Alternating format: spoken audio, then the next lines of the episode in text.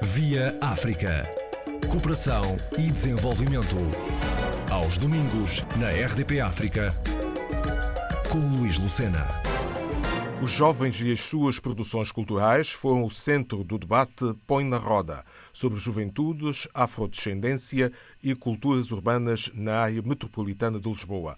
Uma troca de experiências a que denominou de bate-papo a investigadora Simone Amorim. A gente quis organizar esse evento principalmente para discutir sobre juventude e suas produções culturais no território da área metropolitana de Lisboa. Então, a gente diria que tem três pontos principais aí. Um é o que está fazendo as juventudes e o que estão fazendo as pessoas com as juventudes. O outro são as produções culturais, né? A gente tratou especificamente de produções ligadas à área da criatividade e da cultura e também a questão do território. Como é que isso se dá a partir de um determinado território que é a área metropolitana, vamos dizer assim, a, a, periferia, as franjas da cidade de Lisboa. E são esses os pontos principais que a gente quis juntar nesse evento. Qual foi a reação dos presentes, dos participantes?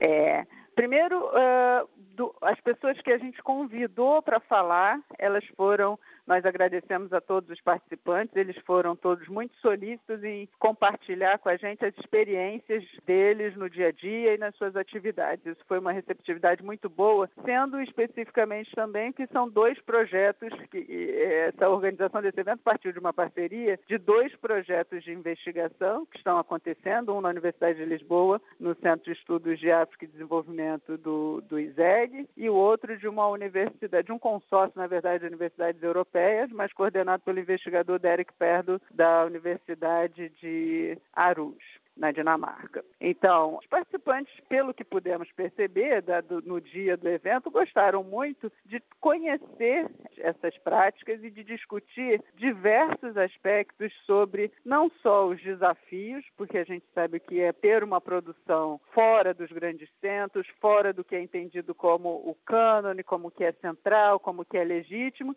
né, as coisas que acontecem para além dos centros urbanos, mas também foi uma aceitação que a gente quis de interesse mesmo em conhecer dinamismo das produções que estão nem sempre são relatadas nos meios de comunicação, nos mídias e tudo mais. Então acho que foi bastante positivo nesse sentido. Este bate-papo, conforme foi denominado sobre as juventudes, afrodescendência e culturas urbanas na área metropolitana de Lisboa, fez com que eh, instituições ligadas a este domínio pudessem despertar a realidade do país, Portugal, por exemplo, em relação às comunidades imigradas? Sim, eu acho que eu acho que sim, nesse sentido, por quê? Porque eu, eu acho que tem uma questão que é importante a gente destacar, que é o fato de não existir uma determinada cobertura sobre essas atividades não quer dizer que determinadas regiões da cidade, determinados territórios, não, não são dinâmicos e não são, é, não, não têm uma potência produtiva, é, sobretudo em termos criativos. Esses territórios, eles têm muita, muitas atividades, eles têm muitos artistas e eles têm um, um, um dinamismo muito forte entendeu? Então, assim, o, o que a gente achou positivo nesse sentido foi o fato de estarmos entre, primeiro, por ser um evento, é, de acordo com o que aconteceu esse ano, enfim, muitas coisas, esse evento foi um evento online na internet.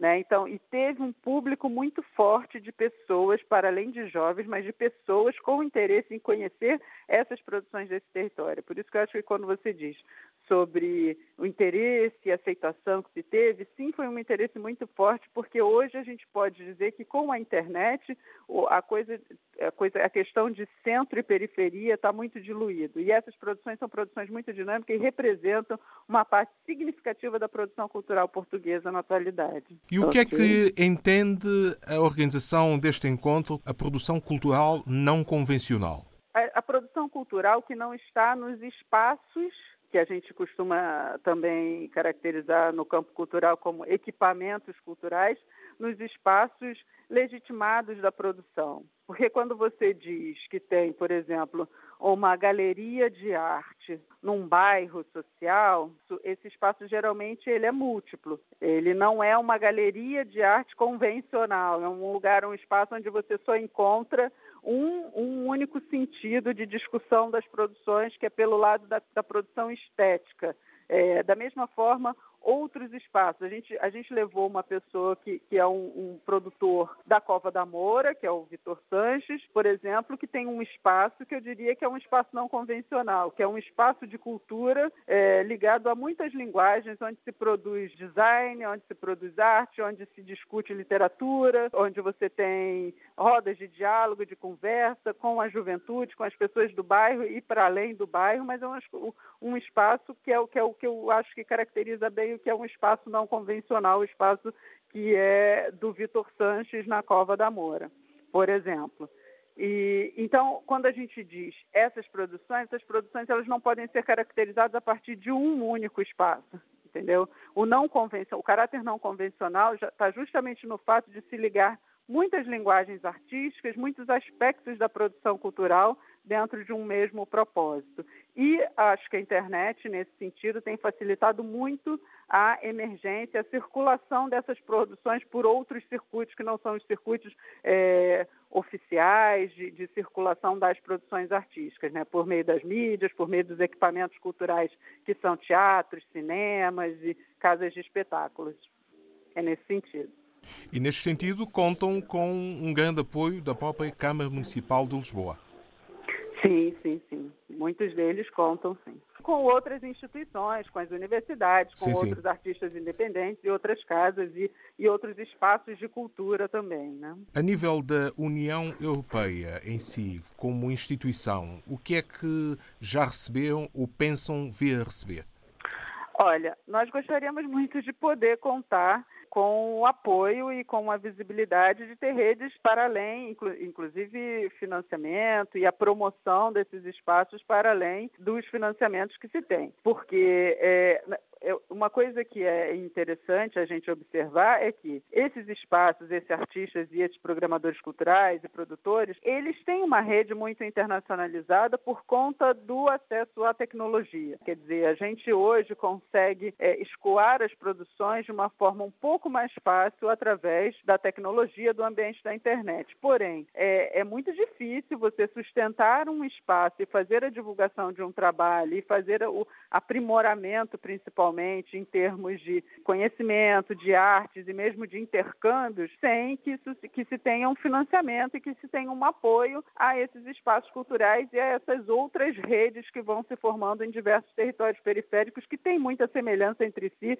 em vários lugares do mundo. O que acontece é que não existe um financiamento forte ainda para essas produções. Quer dizer, a gente não, não, não, digo, quando eu digo forte, é continuado, porque isso tudo precisa estar prolongado no tempo, né? Quer dizer, é esse, esse projeto, por exemplo, é um projeto de investigação e que, na verdade, o que a gente faz é discutir essas produções e mostrar que existe ali um tecido criativo é, pulsante. Mas a gente não tem condições, a partir do projeto, dos projetos de investigação e da universidade, de financiar essas atividades. Eu acho que isso tudo pode ser reforçado. Nenhuma dessas experiências que nós discutimos no programa tem financiamento da Comissão Europeia, é, da Europa em si, elas têm financiamento local português, mas da comunidade não tem. E eu acho que isso é um espaço e é um desafio que a gente ainda pode vir a trabalhar e, e pode ter ganhos mais significativos no sentido de intercâmbio disso tudo e de fortalecimento dessa rede que se forma com as juventudes. Como é que pode eh, esta juventude eh, estabelecer contacto com o projeto Afropor?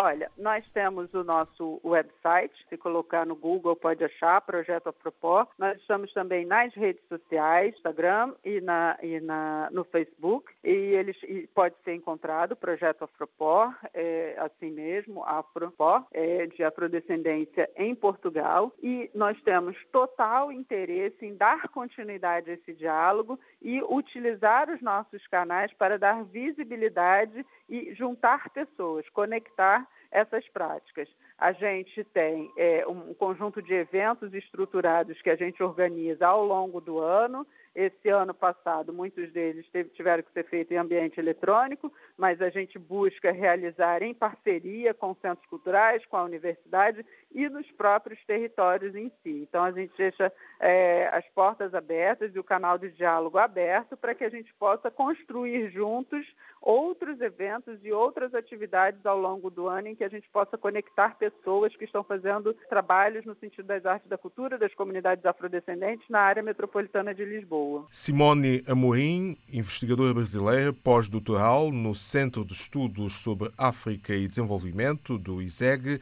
e do Centro de Estudos sobre Mudanças Socioeconómicas e do Território, do SCTE sociabilidades, representações, dinâmicas sociopolíticas e culturais no domínio da cooperação fomentada pelo projeto Afropor.